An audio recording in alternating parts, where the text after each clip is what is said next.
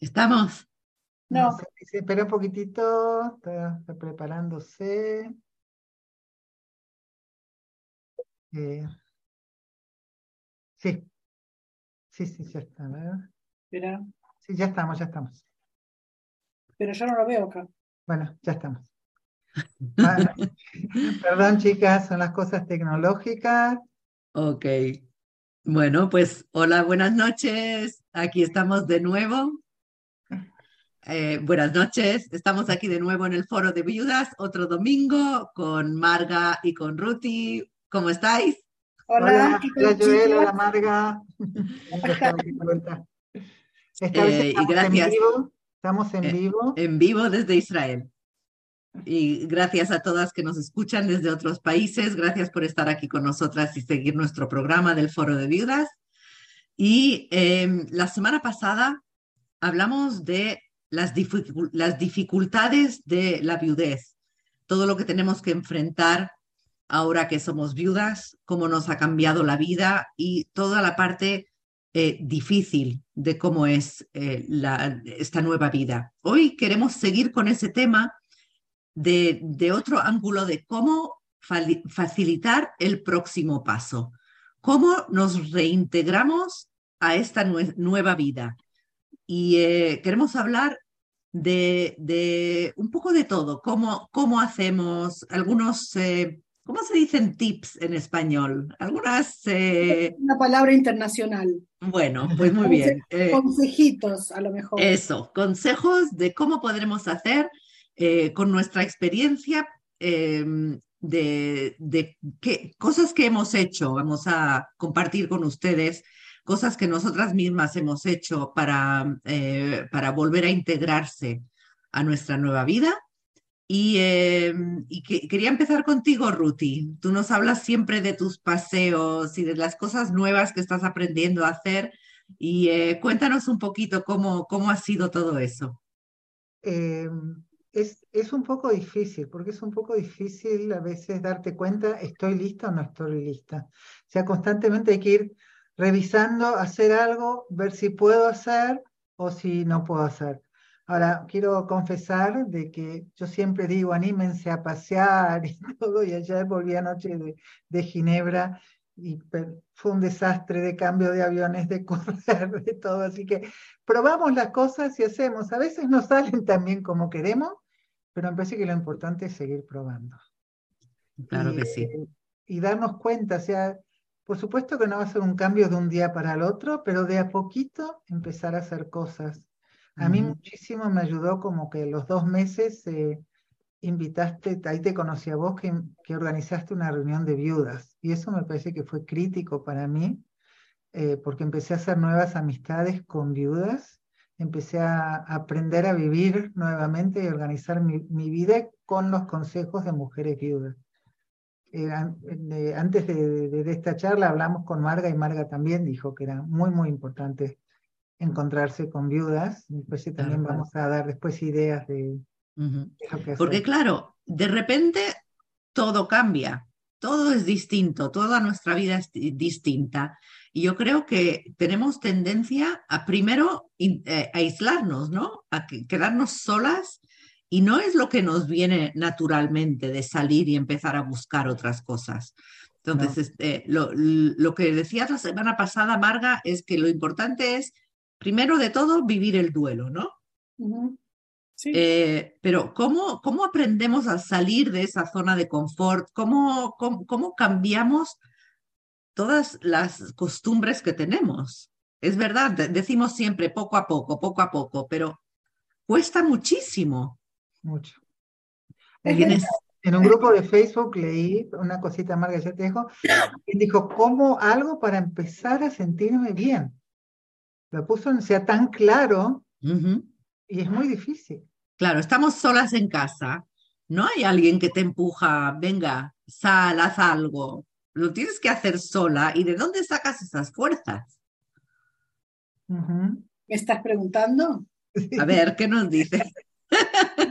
Ojalá tuviese una respuesta que sea clara, mágica. mágica y práctica, pero no la hay.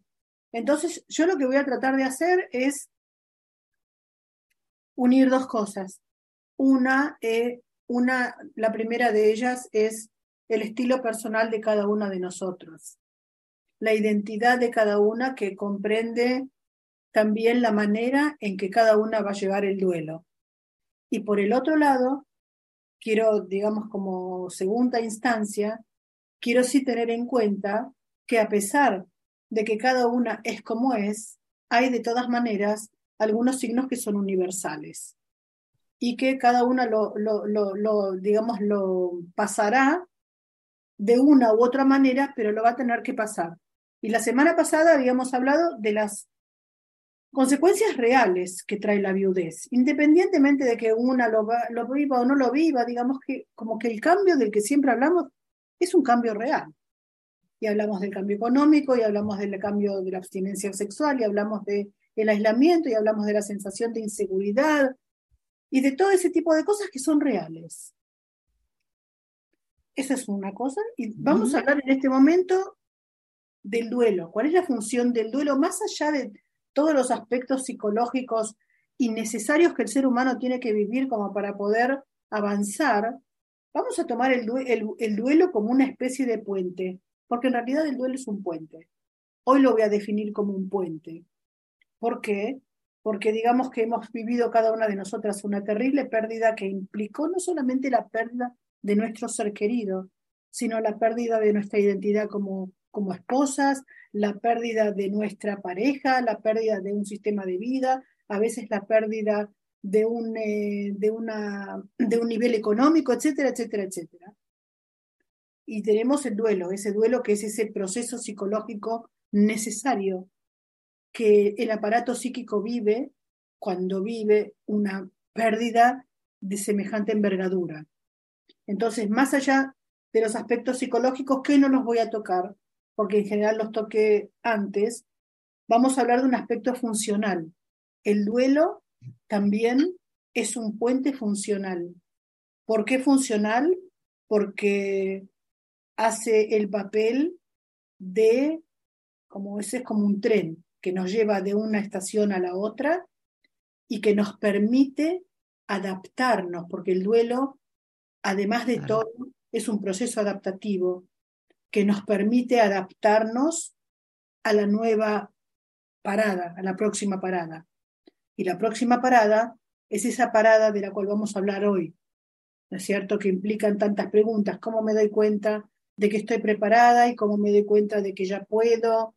Y bueno, eh, entonces acá sí voy a volver a, a la identidad individual de cada una de cómo cada una lleve ese proceso, voy a recalcar también un poco out of the record, que ese proceso también cada una la va a llevar en función de la pareja que tuvo.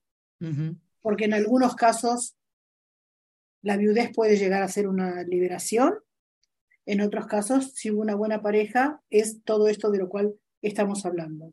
¿Sabes qué, qué Marga? La, la, imagen que me venía a la cabeza cuando estabas hablando de, eh, del tren, es como ir de, una parada a la otra.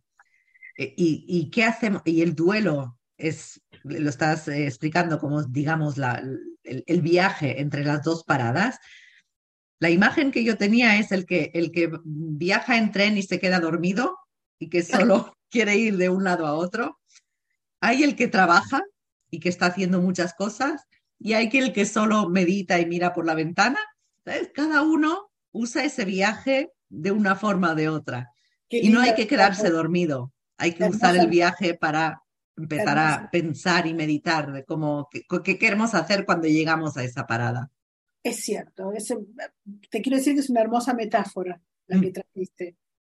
Y es cierto también que si tomamos ahora los parámetros universales, vamos más o menos a consensuar que después de un tiempo determinado, que lo vamos a manejar entre un año, más o menos, medio año, un año, un año y un poquito, eh, la persona, digamos que procesó ese duelo de una manera, digamos, como debe ser, como debe ser, tiene que seguir adelante y se va a dar cuenta que puede seguir adelante cuando transforma el llanto en memoria y recuerdo. Cuando podemos hablar de nuestro finado marido sin llorar todo el tiempo, estamos empezando a poder prepararnos para bajar en la próxima estación. Hay varios indicadores, ¿no es cierto?, de que más o menos estamos como tratando, consciente o no, eh, de reinsertarnos en la vida eh, que, que, sigue adelante, distinto, porque sigue adelante sin nuestra vida anterior, pero nosotras estamos vivas y seguimos adelante. Por lo cual, cuando uno ya no llora todo el tiempo, cuando ya recupera un poco el apetito, cuando puede darse el gusto de tomar una, comer una torta sin sentir culpa, cuando duerme mejor, cuando ya está, digamos, siente ese afecto por los nietos o por la amiga y tiene ganas de a veces levantar un teléfono y hablar con una amiga, de alguna manera son como pequeños indicadores, ¿no es cierto? Que la persona está volviendo a la vida de alguna manera. Entonces, además de esto, quiero decir que, como muchas veces en la vida, también la decisión forma parte de cómo vamos a vivir un proceso. Sí. Eh, porque decidir seguir adelante es una decisión que parece obvia, pero no lo es. No es una decisión obvia. Podéis decidir seguir adelante, pero por ahí no tener las herramientas de cómo hacerlo ¿no? o no saber cómo empezar. Todos queremos estar mejor. Digo, bueno, quiero seguir adelante, pero a veces digo, ¿cómo lo hago? Mira, yo te voy a decir algo que le digo a, mis pacientes y a mis chicos. Para llegar a 10 tengo que pasar por uno. No lo puedo saltear. Y digamos que si tomamos el 10 como nuestra parada final, final de este proceso, ¿no? En donde voy a bajar, empiezo por uno y empiezo por dos y sigo por tres y sigo avanzando. A cada una le va a calzar algo distinto puede ser que una de las maneras sea hablar con una amiga, buscar un grupo de viudas. Yo lo aconsejo. Yo desde que las conocí a ustedes, mi vida cambió. Y yo soy viuda hace muchos años, hace muchos años. sin embargo, el hecho de que nosotras podemos hablar tan libremente de algo que independientemente de los tiempos de cada una, ¿no es cierto? Es como que nos entendemos todas sin hablar. Es algo que no tiene precio. A una mujer casada le asusta mucho a veces también estos temas. Sí. Claro, claro. Mm.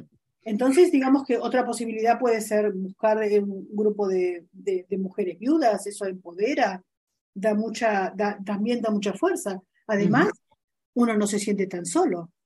Porque el aislamiento no es algo que uno lo decide. Cuando uno está en duelo, no tiene libido para nada.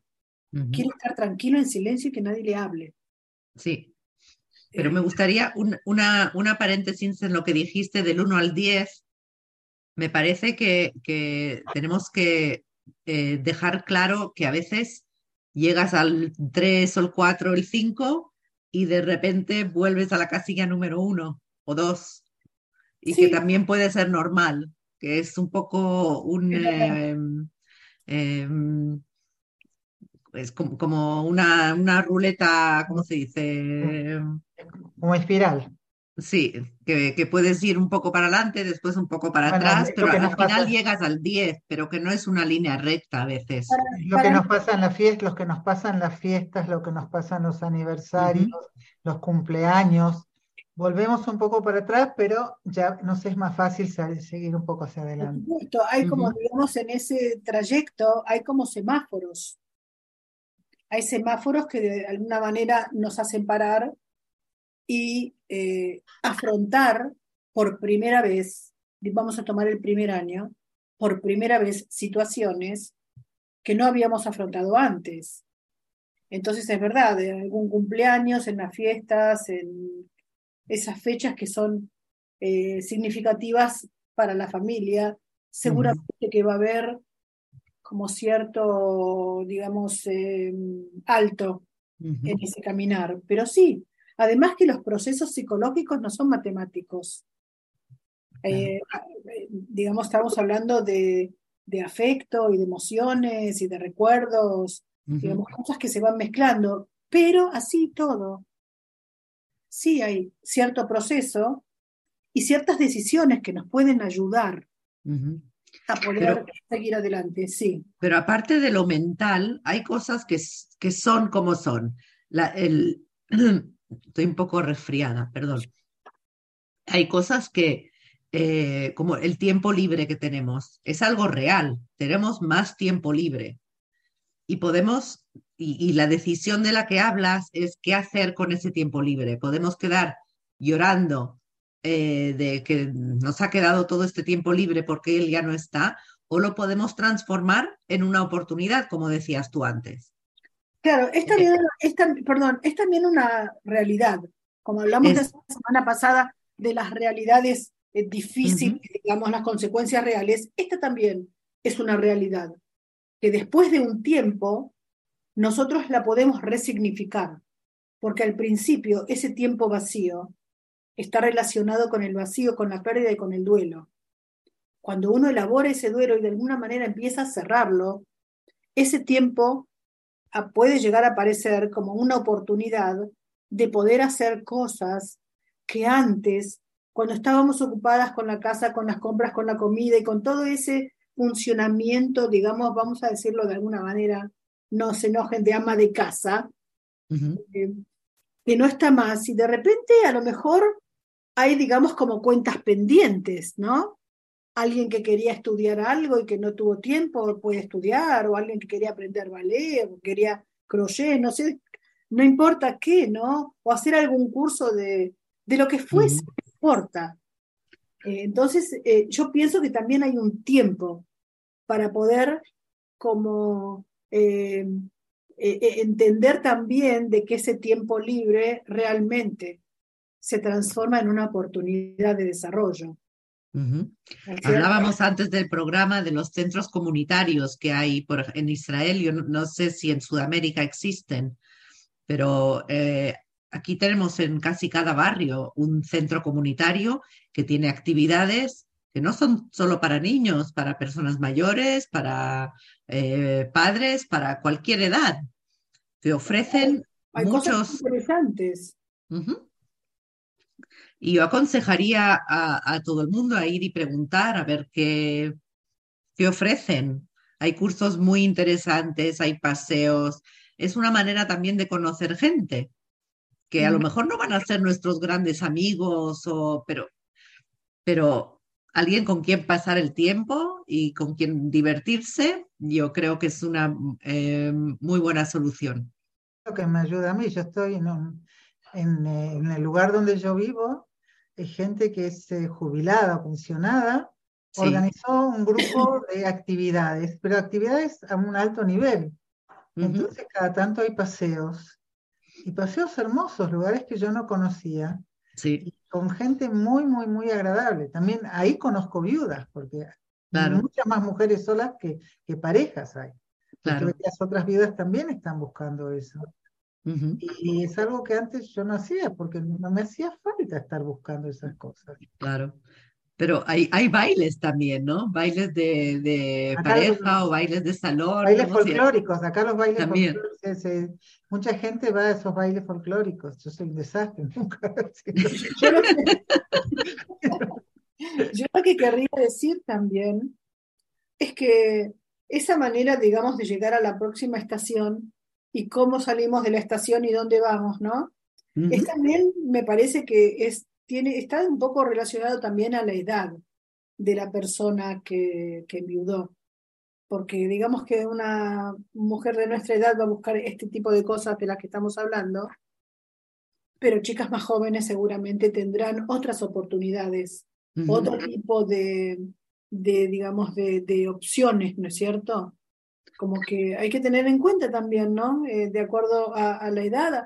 Aparte, querría, lo que yo querría decir es que una cosa importante que a, la pregunta de, y bueno, ¿y cómo me doy cuenta y cómo empiezo? Y una cosa es retomar lo que uno hacía antes.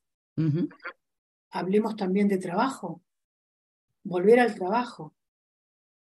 Aunque sea de voluntaria, ¿no? Hablabas de Ruti, estaba diciendo antes también de, de hacer de voluntaria en alguna empresa o en alguna organización.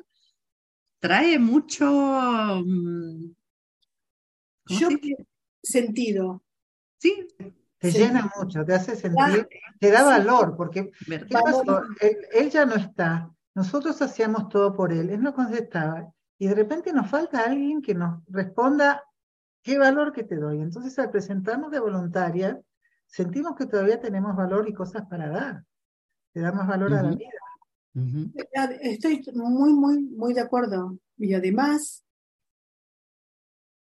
esa libertad interna que, digamos que existe, muchas veces nos permite a nosotros, a nosotras, encontrar dentro nuestro algunos aspectos que estaban como callados. ¿Verdad? ¿Cierto? Y, podemos desarrollar eh, un montón de cosas que, que, también le pueden dar un hermoso sentido a la vida y a nuestro quehacer el quehacer cotidiano, que no solamente tiene que ver con el funcionamiento de la casa y de los nietos, sino que puede llegar a tener que ver con descubrir aspectos que no habíamos podido poner en, digamos, en, afuera, porque no, no teníamos ese espacio, ese espacio de tiempo y ese, ese resto interno. Y que en la medida en que uno realmente se puede conectar con uno mismo y manejar la culpa, porque muchas veces esas cosas también traen culpa. ¿Cómo voy a hacer esto si él no está? ¿Cómo voy a comer esto si él no está? ¿Cómo no? No puede ser. Digamos, cuando uno puede manejar la culpa y cuando no la puede manejar es muy importante que acude a, a un eh, especialista que, que, que ayude, ¿no es cierto? Pero cuando uno realmente puede conectarse con uno mismo y darle, escucharse, escucharse y descubrirse y redescubrirse, pueden pasar cosas muy hermosas realmente, y resulta que esa estación de tren, que no sabía cómo iba a ser, puede ser especialmente bella. ¿No? Hablar de, manejar la culpa. Me acuerdo que al poco tiempo de que Roberto murió, vino una amiga y me dijo, todos sentimos culpa, todos sentimos culpa que por qué no ayudé, por qué no me di cuenta. Y, y decir, no pudiste, hiciste lo que pudiste, ahora seguir adelante. O sea, no, no quedarnos en ese si hubiera hecho así, si hubiera hecho de tal otra manera, por ahí él podría estar y por ahí. A veces eso no nos deja salir. Entonces tenemos que llegar a un punto que decimos, bueno, esto es lo que pasa hoy, yo estoy acá, yo sigo viviendo y tengo que seguir adelante. Y a mí eso me ayudó mucho. Es verdad, la culpa, me parece que es importante que alguna vez hablemos de la culpa, porque es un tema muy extenso y muy denso. Em, eh, la culpa, digamos, como que en realidad es un afecto paralizante. Es paralizante. Por lo cual eh, tenemos que aprender a manejarla, no solamente en cuanto a la viudez, sino en cuanto a la vida. Porque muchas veces, si no nos damos cuenta, la culpa nos maneja y no nos permite desarrollarnos con soltura y con libertad. Por lo cual, eh, yo entiendo de lo que hablas. Creo que todas en algún momento nos preguntamos si hubiese hecho así, a lo mejor no. Pero pienso que lo que sirve muchas veces como para poder mitigar esa sensación de culpa es realmente hacer una confrontación con la realidad. Ver realmente, yo me siento culpable porque no hice esto. Bueno, a ver, vamos a ver qué pasó. ¿Qué hice? ¿Qué no hice? ¿Qué pasó? digamos como cuando uno puede realmente, eh, mm, eh, digamos, gestionar un diálogo con uno mismo desde la realidad. Ok, siento culpa, bueno, vamos a ver. Vamos a darle lugar. Vamos a analizarla. Me parece que es un paso también importante porque si no la culpa es tan grande y es tan fantasmática que no nos permite de ninguna manera poder elaborarla. A veces es el que dirán, ¿no? Que, que molesta en cuanto a la culpa. Si alguien me ve pasándomelo bien, ¿qué van a decir? Mira, no lo quería el marido, mira qué bien se lo está pasando. Y, y a veces, ¿viene de allí algo? Me sale esa grosera y no lo voy a hacer. ¡Uy! no, seguro, yo pienso como tú, ¿eh? No, no, no, me importa un... Eh. Lo que pasa es que ya estamos grandes. Vamos a, voy a referirme a nosotras.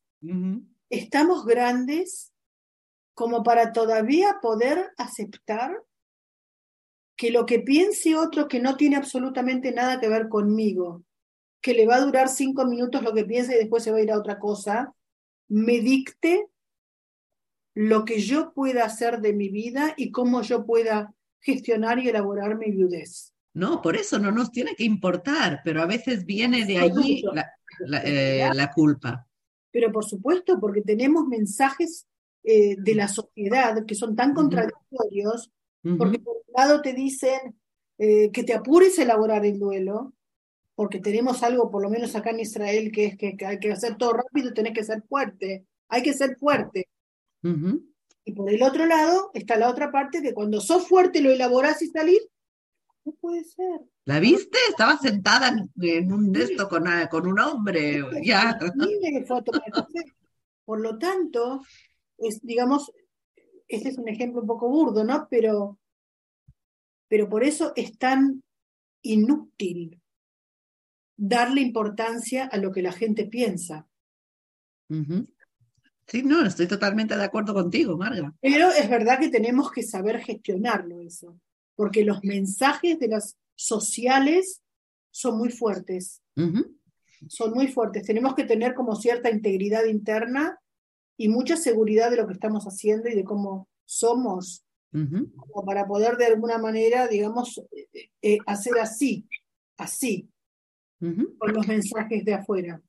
Y hablar entre nosotras, hablar con otras, em, buscar siempre si alguien tiene una amiga que es viuda, pues eh, juntarse con ella, hablar de estas cosas. Pero, busquen, busquen, busquen viudas optimistas, no viudas que... Hay muchos que te tiran abajo. Vos sabés que yo trabajé 20 años con gente mayor.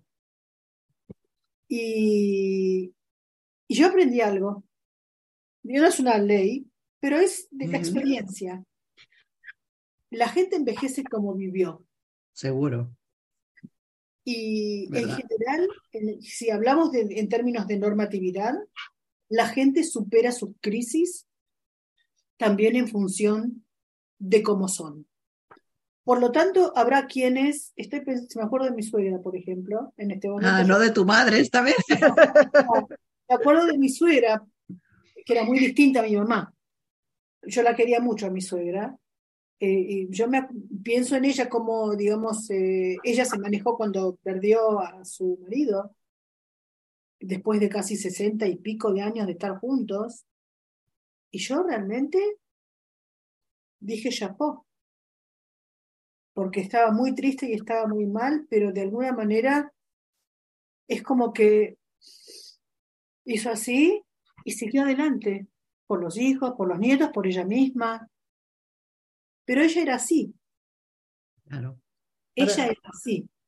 Quiero, quiero, quiero no, no, cambió el patrón de cómo la conocí durante los casi 40 años que, Estuve en la familia, sí. Cuando hablaste del tren, bueno, imagínate que la semana pasada estaba estuve en Suiza y viajé de, Ginebra a, a Zurich. ¿Cómo elegí el viaje? De acuerdo al horario.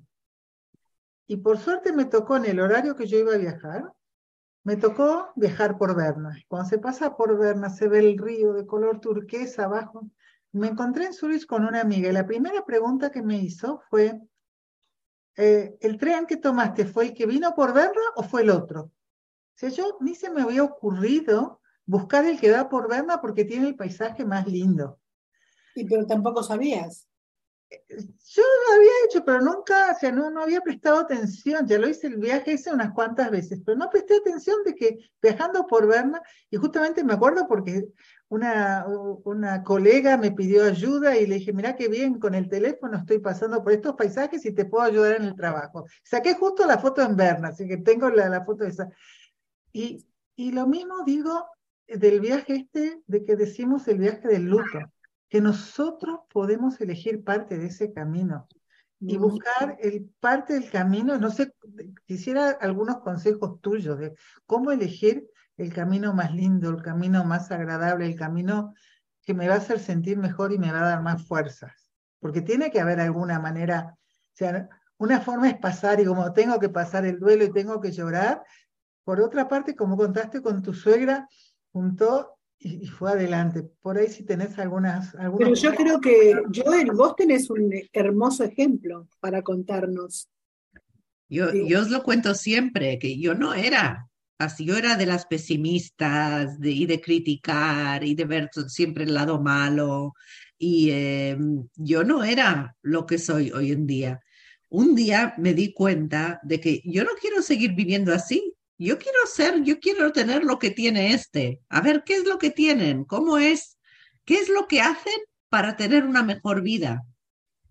Y, eh, y eso, bueno, parte me lo enseñó mucho mi marido, de ver siempre el lado bueno de las cosas y eh, de siempre querer ayudar a los demás. Y cuando, cuando ayudas a otro, te estás ayudando todavía más a ti mismo. Y no, ¿sabes? Y empezar a, tomar la vida de otra forma y aprender a llevar, a, pensar de otra forma. Y lleva, es, es, es todo un aprendizaje, me llevó años, pero es la decisión de querer ser feliz y querer, sí, querer ver las cosas con más optimismo y no juzgar y no, eh, y no hablar detrás de los demás. Y, o sea, una vida más pura. Y tenía que practicar porque no era así. Es que en realidad es tan lindo lo que decís, Joel, es tan lindo. Porque vos fíjate qué fuerza tiene la decisión. Y es algo que a veces ni nos damos cuenta de que lo tenemos. No nos damos cuenta. No, no, porque no lo sabía. No, que nosotros podemos decidir. Nosotros podemos decidir si vamos a vivir el resto de nuestra vida viudas o no. Y lo que vos decís es probar, probar y sentir qué me cae bien. Sí. ¿Qué me hace bien? A mí me hizo bien pasar por Berna y ver todo ese agua turquesa. El otro que vi los lagos de siempre, no sé. Y pero probar. claro, porque uno estaba tan acostumbrado, digamos, lo digo en el buen sentido de la palabra, ¿no? hacer juntos lo que ya, digamos, formaba parte de nuestros rituales. Y de repente uno se encuentra con que ya no tiene, como yo conté hace muchas veces, que siempre compraba todavía el mismo café, porque no, hasta que un día me di cuenta de que puedo comprar otro. Eh, y así, digamos, es un poco decidir cómo queremos vivir el resto de nuestra vida. Eso está solamente en nuestras manos. Sí. Porque aunque hayamos tenido semejante pérdida, estamos vivas, chicas. Estamos vivas hay tantos libros que a lo mejor parece, no sé, parece tonto decir, porque hay, hay tantos libros escritos sobre optimismo y sobre, cómo, cómo cambiar tu vida y cómo cambiar la forma de ver las cosas, pero a mí me funcionó. De verdad, el librito de, de don Miguel Ruiz, de los cuatro acuerdos, a mí me cambió la vida. De verdad, es de, dejar de asumir las cosas y de enfadarte cuando alguien llega tarde o enfadarte porque esta hizo eso, ah, mira lo que me hizo, mira lo que... No, deja, ¿sabes? Cambia, cambia el guion, cámbialo. No asumas, si llego tarde, no sabes, no tienes ni idea de lo que le ha pasado. Y, cambiar, cambiar el guion de tu vida y escribirlo de la manera que tú quieres, de verdad, a mí me fue una, mira, tengo las, las, tarjetas Viene, el libro viene también con unas eh, tarjetitas, las tengo siempre aquí encima de la mesa. Tarjetas positivas, así cada una, cada una tiene es un, eh, un, mensaje y eso.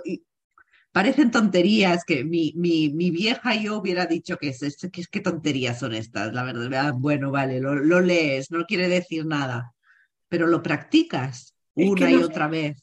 Es que nosotras muchas veces desestimamos de la fuerza que tenemos. Mm. Como que no nos damos cuenta. Y muchas veces estamos luchando política y laboralmente para poder tener derechos y no nos damos cuenta de que tenemos todavía nosotras así en casa muchos derechos que no usamos. Entonces, yo propongo que empecemos a usar lo que tenemos acá, porque no hay que ir a buscar afuera. Tenemos tanto, tenemos ese poder, tenemos nuestra propia esencia, tenemos la posibilidad de decidir, tenemos la posibilidad de seguir adelante, porque estamos vivas y estamos con salud. Tengo una amiga queridísima que, que, se enfermó esta semana y, y- yo, ¿por, qué insisto? Porque de repente la vida se cambió en un segundo, ¿no es cierto? Y todo lo que teníamos a nuestra disposición, que ni lo pensamos ni le dimos valor, de repente empezamos como a querer agarrarlo así, así, así, así, porque tenemos miedo de que se nos vaya. Usémoslo. Decidamos, chicas, que cada uno decida lo que quiere. Quien quiere decidir aislarse y quedarse en su casa es legítimo, cada una, pero que sea producto de la elección, no de la inercia. ¿Verdad? ¿Verdad? Hay cosas, Ay, que sigamos peligrosas- siempre bien. hay cosas peligrosas para llenar el tiempo. Yo me pasó que estoy muchas horas en Netflix, en YouTube. Es una manera de escaparse. O sea, ¿Sabes qué? No estoy de acuerdo. No, por lo menos no en un 100%. ¿Por qué? cuesta escuchar. ¿Por qué escaparse? Es, es, es como si estoy haciendo algo y tener ahí la, la pantalla. A veces eh, miro, a veces no miro, pero está prendido o estoy haciendo algo, en lugar de estar haciendo algo distinto. ¿no? Decidí hacer lo que querés hacer y después mirar el YouTube o el Netflix si realmente te interesa y ves buenas películas. Chicas, les aconsejo una película. No, en serio, una película que no, perdónenme, pero sí, ¿qué hacemos? ¿Qué hacemos? Se llama Amor Adulto. En Netflix, Sí. Realmente una película distinta, distinta. Ok. Y yo te digo, no mires la casa de papel. No, no, no la miré. no. dos temporadas, después no. Justamente vos como española, No, pero me, me tuvo despierta toda la noche. ah, Yo en realidad me engancho muy poco con las series porque me tienen así no me puedo ir a dormir. Pero esta es una película interesante que podríamos también conversarla. Ok. ok. ¿Es en, en español? Creo que estaba la traducción, no sé, es que no me acuerdo. No, sí, sí, pero está la traducción acá. Bueno, vamos a invitar a, a las chicas que nos ven también a ver la película y hablaremos de ella en otro capítulo. Ahora. Joel, yo quiero que un día nos hables de los libros de Don Miguel Ruiz. Sé que hablaste de eso en el encuentro de viudas. Ajá, Quisiera que también un día una de nuestras charlas sea sobre eso. sí, ¿Sí? la verdad que cambia la vida. Bueno, Bueno, es, im- es importante que cada una pueda, digamos, la que siente que en ese trayecto en el tren encontró algo que le cambió la vida, es bueno que lo podamos compartir. ¿No? Bueno, cada eh, voy, voy a, voy a volver a sacar la tarjetita esta que pone no, don't take anything personally, no te, no tomes nada personalmente, nadie te hace nada personalmente. Yo no soy muy buena traduciendo. Eh, pero la gente que toma las cosas personalmente se, se, se agarran a, a una pequeña opinión de, de algo que trae, eh, que trae algo, mm, eh, em, cuando te ponen algo malo en la comida, eh, poison, veneno. sí, y eh, no comas veneno. Esa es la tarjeta de hoy. Bueno. Siempre lindo Sí. charlar con ustedes, chicas. Es como un bálsamo. Sí, bueno, gracias. ¿y ya decidimos el tema de la semana que viene? ¿Quieren decir o Y si Joel, si no la, la podemos convocar a Joel, ¿no? Que nos cuente un poco, ¿qué te parece? ¿Lo conocéis el libro? Sí. bueno, podemos, eh, podemos, podemos hablar de él si queréis. Don Miguel Ruiz es un hombre que viene de, de una familia de, de, de, brujos en México, se llama brujos, se llama espíritu. ¿Brujos? No. de chamanes, de... De Los aztecas, ¿no? Los toltecas. Los toltecas. Tiene, y, y, él es médico. Ajá. Igual quiso eh, utilizar lo que había aprendido de, de sus ancestros. Uh -huh. una, una, persona muy interesante. Uh -huh. Léanlo, chicas, a todas las que nos escuchan también. Uh -huh. Pero más que leer, hay que saber, hay que, hay que empezar a practicarlo. Leerlo no, no es suficiente. Bueno. bueno, me voy a ver la película de amor adulto. Chicas, un placer. Nos vemos entonces la semana que viene. ¿Ok? Ok. Gracias. Buena semana. Buena Gracias, semana. igualmente. Bye. Bye.